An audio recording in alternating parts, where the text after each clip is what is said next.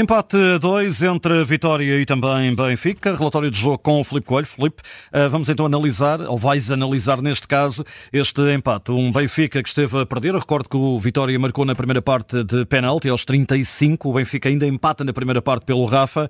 André Silva na passagem do quarto e hora da segunda parte, o 2-1 e depois no último minuto o resgate do ponto na cabeça de Artur Cabral.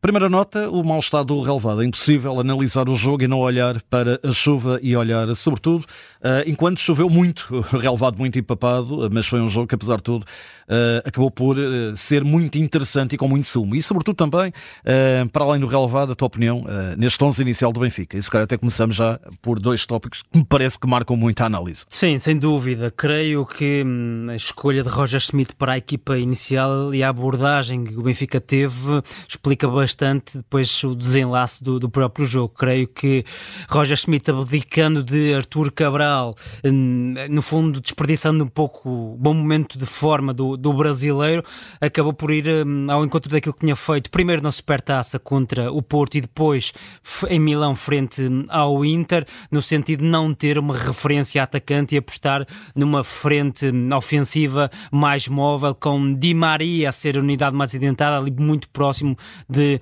de Rafa Silva, e creio que essa abordagem inicial não correspondeu, não teve enquadramento com o próprio terreno de jogo, porque face a essa muita chuva que caiu, face a um terreno pesado, um campo em que era muito difícil apostar num jogo mais combinativo, seria importante ter uma referência atacante que pudesse segurar os centrais eh, contrários, que pudesse servir de jogador-alvo quando fosse necessário ter uh, bolas mais diretas uh, e, portanto, Roger Schmidt, deixando Artur Cabral no banco suplentes, desperdiçou o momento de forma do brasileiro e depois não deu as armas e as ferramentas necessárias à equipa para, do ponto de vista ofensivo, o Benfica ser um conjunto criativo. E creio que a primeira parte do Benfica é, é de facto bastante limitada em termos de, de, criação ofensiva. Di Maria procurou sair da zona central para vir à esquerda, combinar com o Rafa, e foram dois, três lances do melhor que se viu no Benfica na, na primeira parte, depois com o Auschwitz, que hoje jogou mais adiantado, a tentar compensar em zonas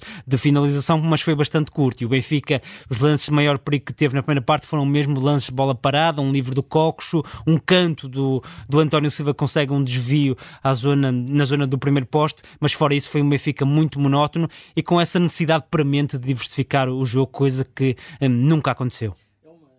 É uma primeira parte, sobretudo, e falavas nesta questão. Eh, é um Benfica muito previsível na forma como jogou, eh, com poucas aulas, eh, sobretudo também o relevado não, não ajudou, mas foi exatamente igual. Houve paridade Sim. para as duas equipas. O lado direito do Benfica hoje, bah, muita dificuldade. Freddy Cordens, muita dificuldade. E, sobretudo, também notei que o motor de arranque, a Casa das Máquinas, o João, não esteve particularmente ao seu nível. E isso ressentiu-se muito no futebol Benfica. O lado direito do Benfica praticamente não existiu na primeira parte. Quer o Bá como lateral, quer o Auschwitz como médio ala pela direita, de facto tiveram muito pouca presença face a essa tendência benfiquista de canalizar o jogo pela esquerda, quer em termos de construção com o Coxo a recuar e depois em termos de criação com o Di Maria a fugir para vir um, ao lado esquerdo e, e, de facto foi muito penalizador para o jogo um, do Benfica e era evidente que era preciso uma mexida uh, ao intervalo, coisa que veio a acontecer. Depois há a questão de Morato, que se joga à lateral esquerdo para dar consistência defensiva, isso hoje por simplesmente não aconteceu. E depois, eh, até foi um lateral com mais presença atacante do que o Bá. Vimos o Morata várias vezes a passar a linha divisória, tentar intervir no lado esquerdo, mas foi um jogador com várias perdas, com várias falhas técnicas. Isso também acabou por penalizar o jogo do Benfica, porque em termos de transição houve a necessidade quer do Cox, quer do João Neves, vir socorrer ao lado esquerdo para impedir as subidas de Bruno Gaspar e para também tentar condicionar as rupturas do Jota Silva, que é um um atacante extremamente uh, agressivo e que complicou muito a vida do, do Otamendi. Portanto, uh, houve aqui de facto muita inépcia do Benfica na primeira parte, quer em termos das escolhas uh, iniciais de Roger Smith, quer depois na forma como o jogo se foi desenrolando perante um Vitória um, super competitivo. E se quiseres ir por aí, há que real, realçar de facto a forma como o, o Álvaro Pacheco redimensionou este Vitória ao, ao longo destas jornadas. Uma equipa que começou com muitas dúvidas com o Moreno, que foi basicamente triturada na luxo. Este Vitória nada tem a ver com essa, com essa equipa. Perdeu e, quatro Exatamente, e sobretudo em Guimarães, vitória não perde desde novembro em casa, perdeu com o Porto numa super exibição do Diogo Costa, pelo meio sete vitórias consecutivas e venceu o Sporting. E hoje acabou por criar muitas dificuldades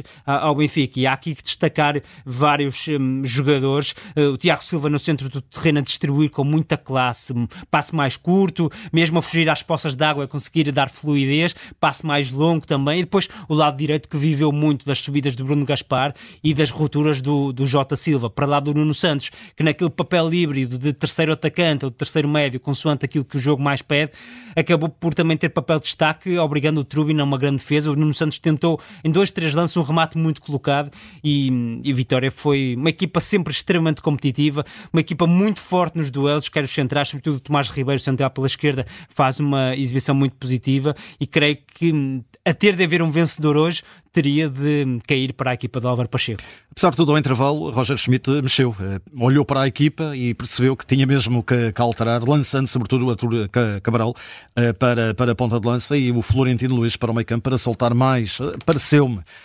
apesar de haver ali o cartão amarelo para o Cocosu, soltar mais o, o João Neves e o Benfica ainda assim não melhorou grandemente. Criou poucas oportunidades de gol hoje. O Benfica até teve uma entrada na segunda parte personalizada. Aqueles 5 minutos iniciais foram jogados no meio campo ofensivo, tentou eh, asfixiar e empurrar o, o Vitória para trás, mas Roger Schmidt ao intervalo basicamente emendou a mão, porque lançou Artur Cabral para ser a referência atacante e, portanto, para ter um jogador que pudesse uh, concluir as jogadas hum, e até para o jogo mais físico e mais pelo ar, ter uma arma diferente. E depois o Florentino para ganhar um pouco mais de dimensão no, no centro do terreno, mais capacidade de, de limpar aquele setor e depois numa tal ideia da necessidade de, perante bolas mais eh, longas, bolas aéreas, ter um jogador que fosse capaz de encurtar para a segunda bola e nisso o Florentino é de facto eh, muito forte. Mas depois daquela entrada com algum potencial do Benfica, o Vitória conseguiu sacudir. Houve ali um período em que se jogou muito pouco futebol. Muita 8, bola pelo ar. 8, 10 minutos, que acabou por uh,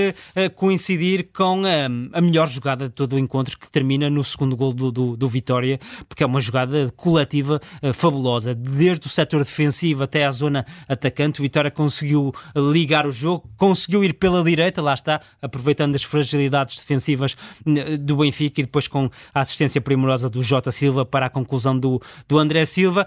Há este período aqui que acaba por ser fundamental. O gol do Vitória ao minuto 61 e depois a expulsão do Borevkovic ao minuto 64. Uh, quase meia hora, uh, com 10, uh, portanto foi um Vitória que esteve ali naquele período.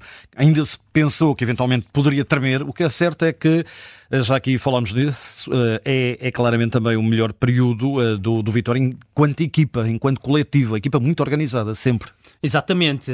Face à expulsão de Borevkovic, o Álvaro Pacheco retirou o André Silva, que era a unidade mais adiantada, colocou o Manu para, no fundo, restabelecer a, a linha de três centrais e o Vitória passou a jogar num 5-3-1, mas uma equipa extremamente compacta, muito. E não deixou de atacar. Muito solidária e a referir precisamente isso. E a ter capacidade ainda assim de avançar no terreno. Com o Jota Silva inesgotável, é um jogador com uma disponibilidade brutal e que é capaz de carregar a, a, a equipa e tem, tem essa ligação muito vincada com as bancadas e percebeu-se isso em vários lances. Aliás, o Vitória acaba mesmo por ter o melhor, eh, a melhor situação de golo ao minuto 63 numa defesa enorme do Trubin num lance do, do Jota. Porque o Benfica, mesmo contra 10, não foi uma, uma equipa capaz de controlar o jogo. Pelo contrário, teve muitas dificuldades, primeiro para criar lances de, de gol face a essa organização defensiva muito competente do Vitória e depois em termos defensivos também se expôs. E desse ponto de vista já falamos de Morato, que tem uma noite para esquecer, mas quer Otamendi, quer António Silva,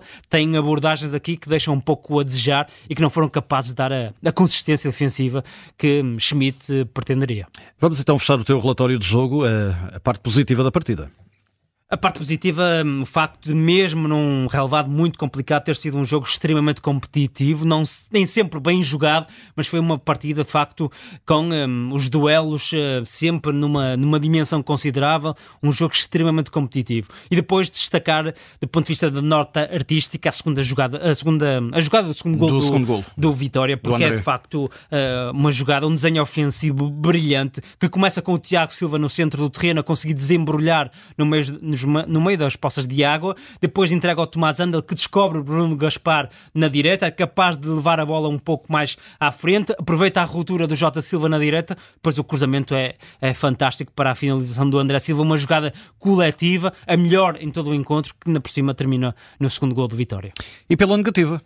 Uh, pela negativa, o plano inicial de, de, Roger Schmidt, que creio que não teve enquadramento com aquilo que o terreno de jogo pedia, ainda para mais desperdiçando também aqui alguns momentos de, de forma, designadamente do Arthur Cabral. Portanto, o Roger Schmidt, quer do ponto de vista mais hum, técnico, no plano de jogo e na forma estratégica como pensou esta partida, quer até como gestor de recursos humanos, tem aqui uma, uma noite que deixa um pouco a desejar e até depois, na segunda parte, quando o Benfica precisava de alargar um pouco o campo, mesmo assim o técnico alemão acabou acabou por uh, ficar um, aquém e precisa de agradecer a Di Maria esta conquista do, do, empate, só depois dar uma pincelada final para aquela entrada brutal do Borevkovic hum, que, que causou ali um impacto grande no, no, Florentino e que permite depois também a expulsão do central do Vitória, que acabou por ter, claro, impacto também no desenrolar da partida. Foi o relatório de jogo entregue para esta vitória hum, do Filipe Coelho, uma, aliás, um empate entre a Vitória e Benfica, empate 2 a 2, fica também disponível, como habitualmente, em podcast da Rádio Observador.